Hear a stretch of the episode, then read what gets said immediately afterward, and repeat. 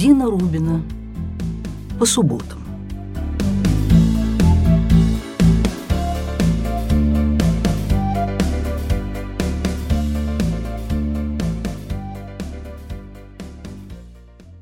Приветствую вас, друзья мои, рада нашей очередной встрече. Рада отвлечься на нее, тем более, что отвлекаться мы с вами будем капитально и по делу, причем очень приятному делу, ибо сейчас у нас с вами по такой вот специальной задумке запускается серия подкастов про путешествия в разные страны. Кто это говорил из великих, не помню, только о двух вещах мы будем жалеть на смертном одре, что мало любили и мало путешествовали.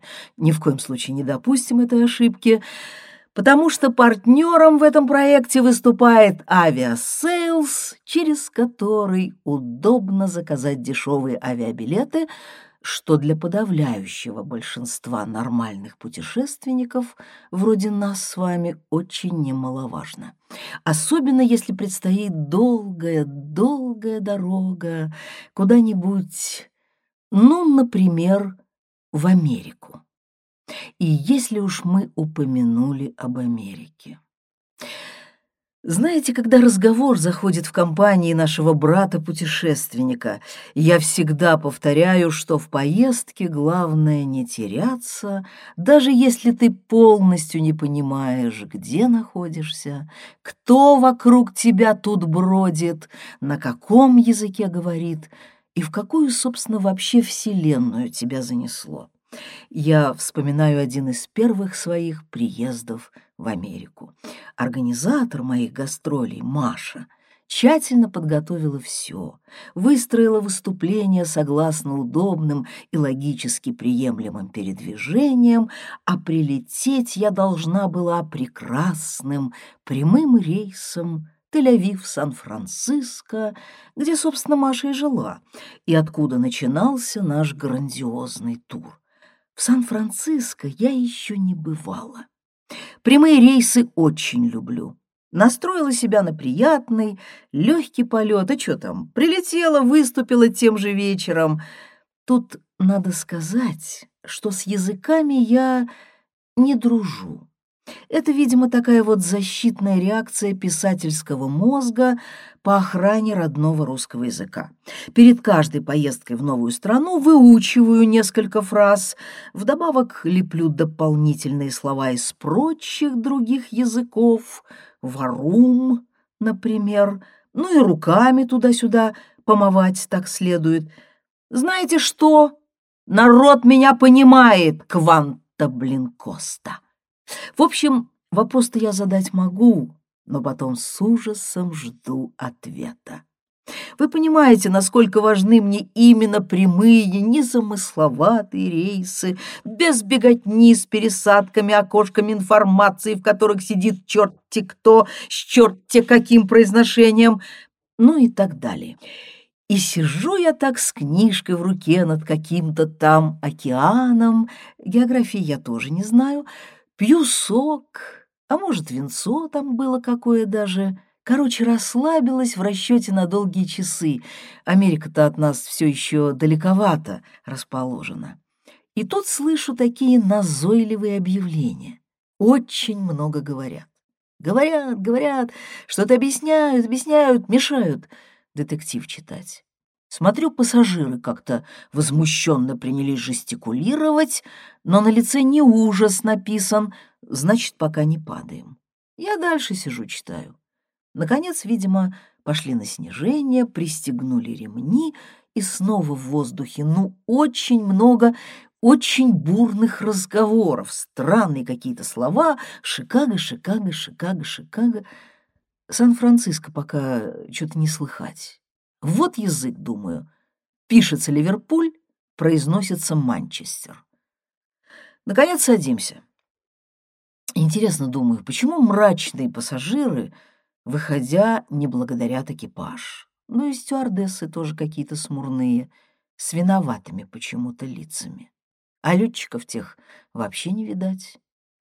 Вот тогда холодок таки тронул мою печень, Остановилась я рядом со стюардессой и спрашиваю, «Э, «Excuse me, miss, what is the town?»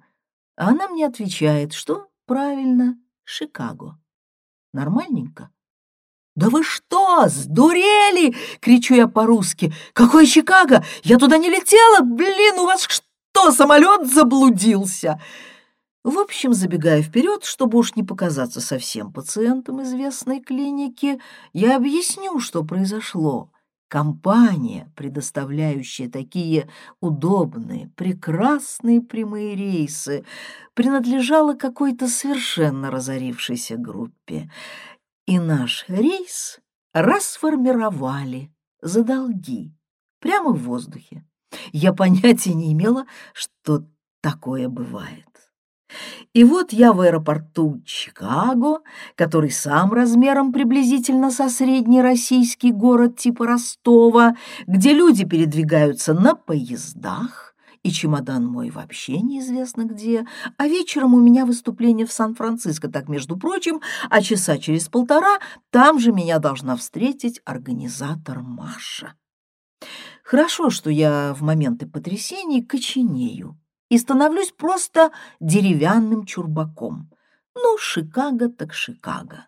И что вы думаете, после моего громкого русского скандала на какой-то стойке мне прислали служащего поляка, который на своем польском постарался мне об'яснить, чи потребує пані, як їй ж помоці, зараз пані витлумачи, пані муши пусть до третьего терминалу, нех пані вчон же до почонку, или что-то вот примерно в таком роде. Короче, я включила в мозгу оглушительную сирену, дабы осознать, куда мне бежать и под какой поезд бросаться, потому что рейс, на который пересаживают пассажиров нашего незадачливого полета, отправляется через 15 минут совсем не отсюда, а и я помчалась и летела через необъятные пространства аэропорта, пересаживалась с поезда на поезд — и влетела в последнюю секунду в какой-то самолет.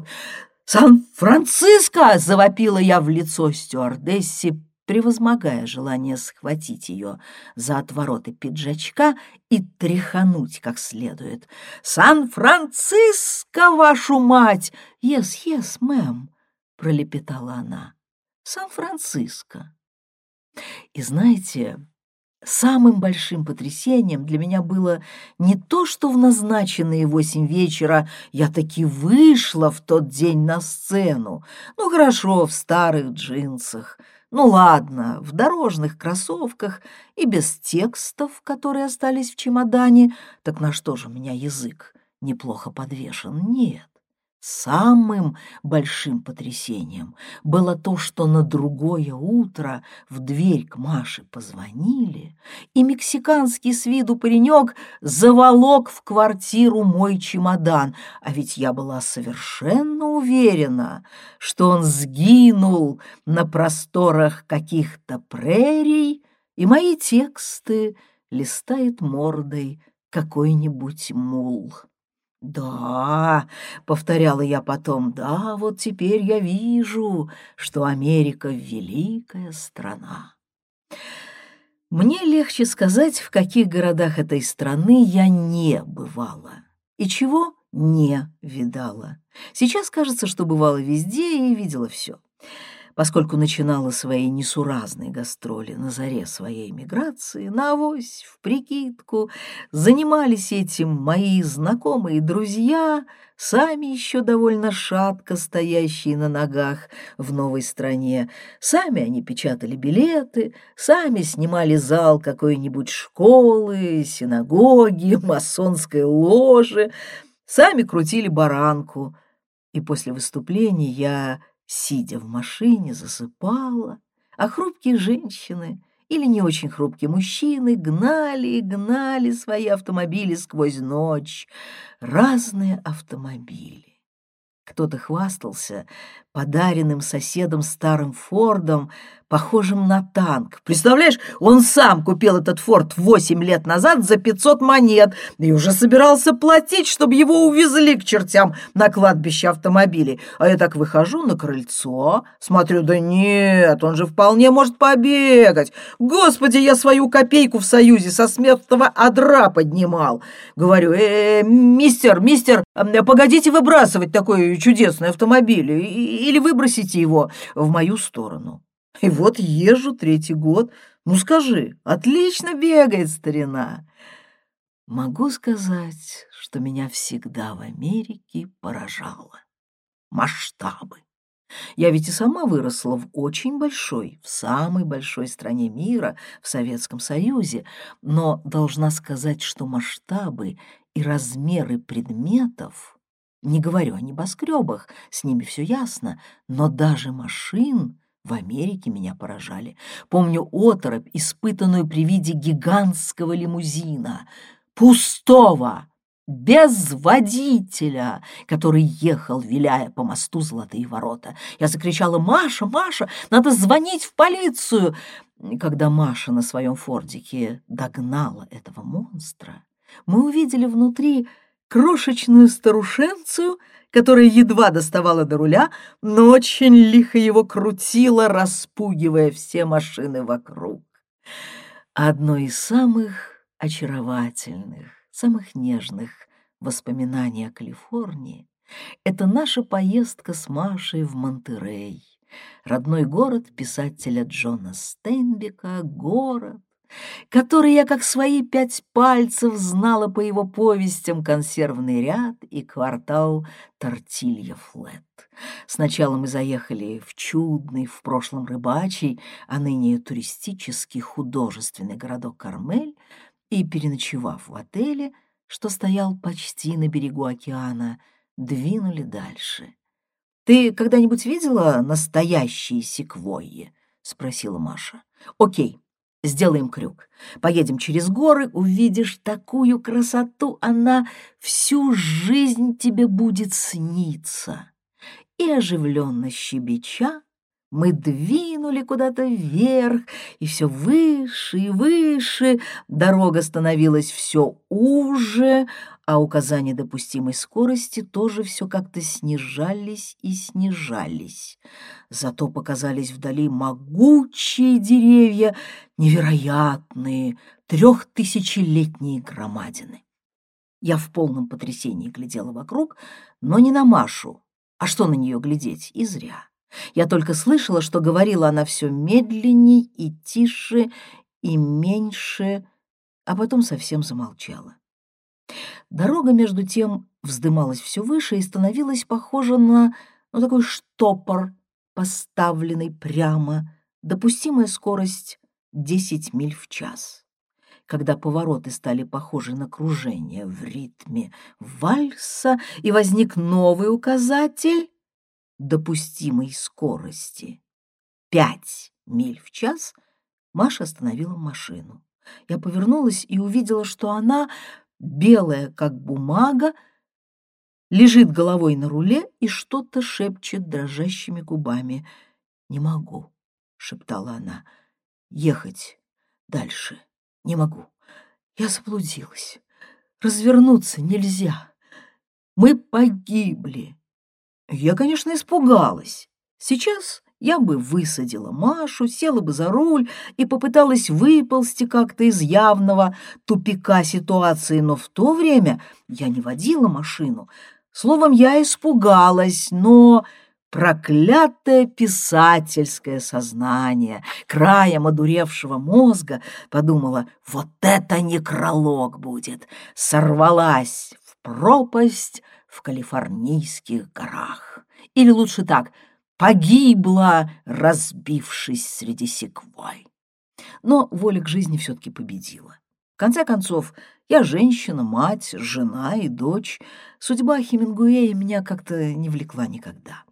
И я обняла Машу в тесноте застрявшего Форда и стала ласково уговаривать ее тихонечко так еще продвинуться, слегка, маленько. И зеленая сама пойдет, подтянем, да. И Маша вытерла слезы, и мы снова двинулись вперед, поскольку слева была неогороженная пропасть, справа скала, дорожка, прямо скажем, узка в талии, и ничего, минут через двадцать добрались ползком до ближайшей скалы, за которой оказался поворот на чуть более широкую дорогу. В общем, выползли, выехали. А вечером я даже выступала вполне себе азартно, и аудитория была благодарная. Человек аж шестьдесят, в Монтерее русских не очень много. Но что правда, то правда. Та дорога среди смертельной красоты. Она мне часто снится и, видимо, будет сниться всю жизнь. Иногда в виде упоительного счастья, иногда в виде кошмара. Ну и что? Разве мы не для того покидаем наш дом, чтобы распахнуть воображение огромному миру? Те годы, в середине девяностых, я с благодарностью принимала предложение выступить где угодно. Помню свое выступление в маленьком подвальном помещении русского книжного магазина в Бостоне. Там в комнате помещалось человек тридцать, при условии, что я стояла спиной к книжным полкам, а впритык ко мне, упираясь в мои колени, были расставлены разномастные стулья. Публика долго рассаживалась, мест катастрофически не хватало, потом по ступеням хлопотливо спустили еще одного грузного старикана с очками такой толщины, что глаз за этими стеклами видно не было. Я отдала ему свой стул, все равно я выступаю стоя, и хотя старикан сидел чуть ли не у моих колен, а на свой голос я пока не жалуюсь, он оттопыривал ладонью ухо и каждую минуту переспрашивал. «Что вы сказали? Повторите. Нет, то, что сначала было». Публика была доброжелательно недвижима. В общем, выступление было смято и практически сорвано этим самым дедом. Представляю себе монолог Нины Заречной, люди, львы, орлы, куропатки, прерываемые из зала каждые пять минут. В Бостон меня привезла из Нью-Йорка моя приятельница Юля, и ночевали мы с ней на полу съемной квартиры у ее друзей-студентов. Вечером за ужином обсуждали незадавшееся выступление. «Ну, не огорчайся», — говорила Юля, — «он всех прерывает, ну, такой характер». Так может, его не пускать к чертовой матери в приличные места этого старого идиота? — воскликнула я. Наступила неловкая пауза. На меня просто молча вылупились. «Кого не пускать?» — спросила Юля. «Наума Коржавина?» Кстати, в той самой поездке, холодной, ноябрьской, удивительно снежной и бурной, меня ждало еще одно потрясение. Из Бостона мы с Юлей выехали в Нью-Йорк, вернее, в Нью-Джерси, где Юля жила, в страшную снежную бурю. Это была какая-то совершенно российская, по моим понятиям, беспощадная классическая метель. Хотелось повторять «домового ли хоронят, ведьму ль замуж выдают, низги не видать». Время от времени Юля останавливала машину, скатывалась на обочину шоссе, и мы пережидали особо жестокие порывы ветра. Машинка раскачивалась, как лодка в шторм. Собственно, это и был настоящий шторм. Но мы вновь мужественно выползали на дорогу и упрямо ползли вперед на Нью-Йорк. В то время, хвала всем богам, я еще не была автомобилисткой, а иначе просто не выехала бы из Бостона. Ну, а Юлька, Юлька-то была отчаянной. И мы все ехали, время от времени выскакивая в снежную бурю, чтобы счистить налипший на стекла снег. Только сейчас я могу оценить ту невероятную дорогу. Только сейчас с полноценным ужасом ее вспоминаю. Ближе к Нью-Йорку метель утихла, и я от напряжения уснула. А через какое-то время услышала Юлин голос. «Дина, просыпайся! Смотри-ка, смотри!» Я открыла глаза и закричала от неожиданности. Возможно, со сна. В лобовом стекле машины на меня из черного космоса летели два гигантских сверкающих снаряда.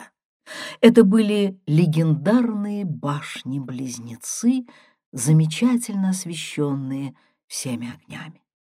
Два-три нижних этажа, возможно, случайно, а может, обдуманно, были отключены от электричества, и потому казалось, что здания парят в черном воздухе. Я же была ослеплена, ошарашена, у меня сбилось дыхание, и я только воздух губами ловила.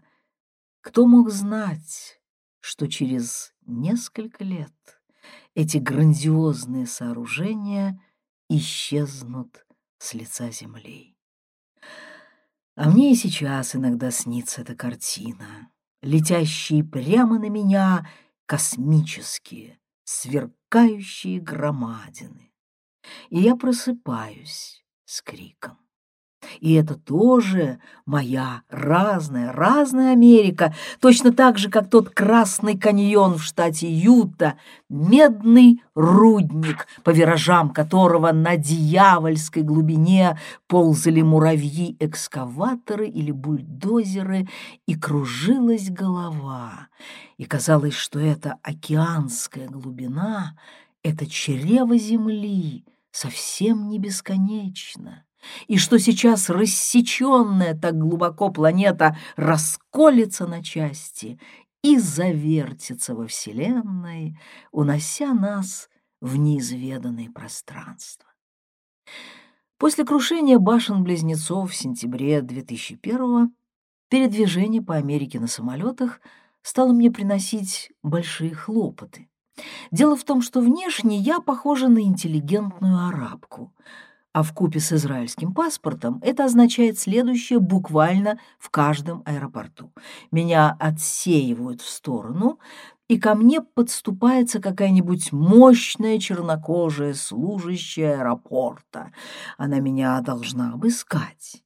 И я, вышкаленная израильскими службами безопасности, в сущности, отношусь к этому с пониманием. Давай, тетка, обыскивай, ощупывай но их толерантность и независимость так называемого личного пространства приводит ситуацию к такому вот нелепому минуэту. «Мэм», — говорит она уважительным тоном, — «сори, я вынуждена прикоснуться к вашей спине».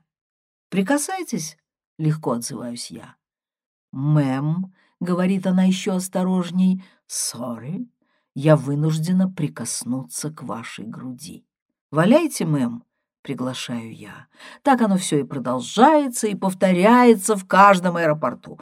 К концу гастрольной поездки я уже начинаю раздражаться, а главное, каждое утро, садясь на очередной рейс и потом выходя к багажному отделению, я мучительно пытаюсь вспомнить, откуда и куда я летела. Раза три интересовалась, у очередного аэропортовского толстяка. «Блин, сэр, что это за город, плиз?» Мне легче сказать, в каких городах этой страны я не бывала, и чего не видала, и кого не встречала. Сейчас кажется, что бывала везде и все видела.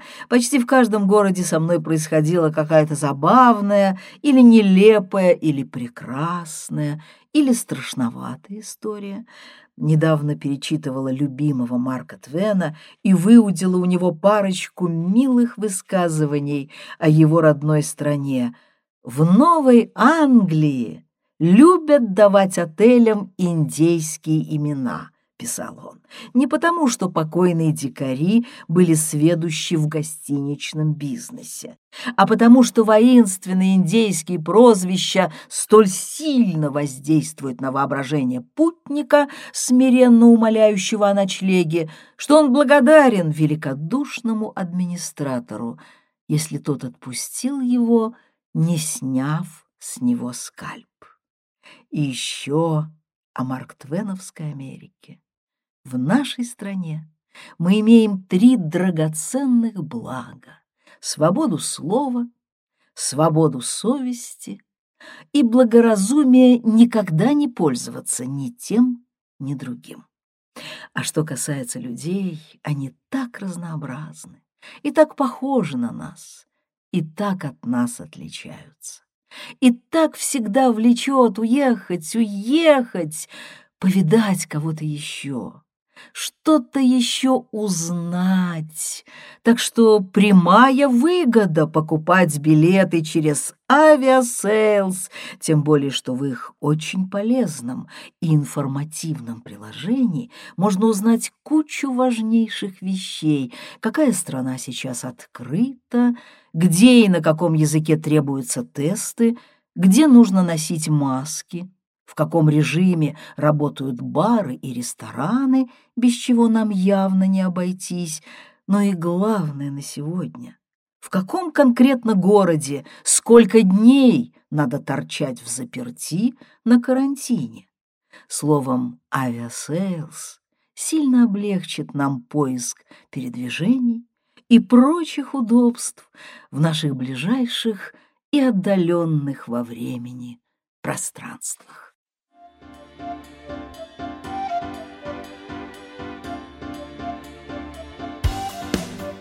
Друзья, я буду благодарна, если вы поставите ваши оценки и напишите комментарии под моим подкастом на тех платформах, где мы с вами встречаемся. А если вам понравился этот эпизод, поделитесь им с теми, кто, на ваш взгляд, тоже может оценить юмор и те спонтанные сценки, которые дарят нам жизнь на каждом шагу. Ссылки на наши соцсети в описании этого эпизода.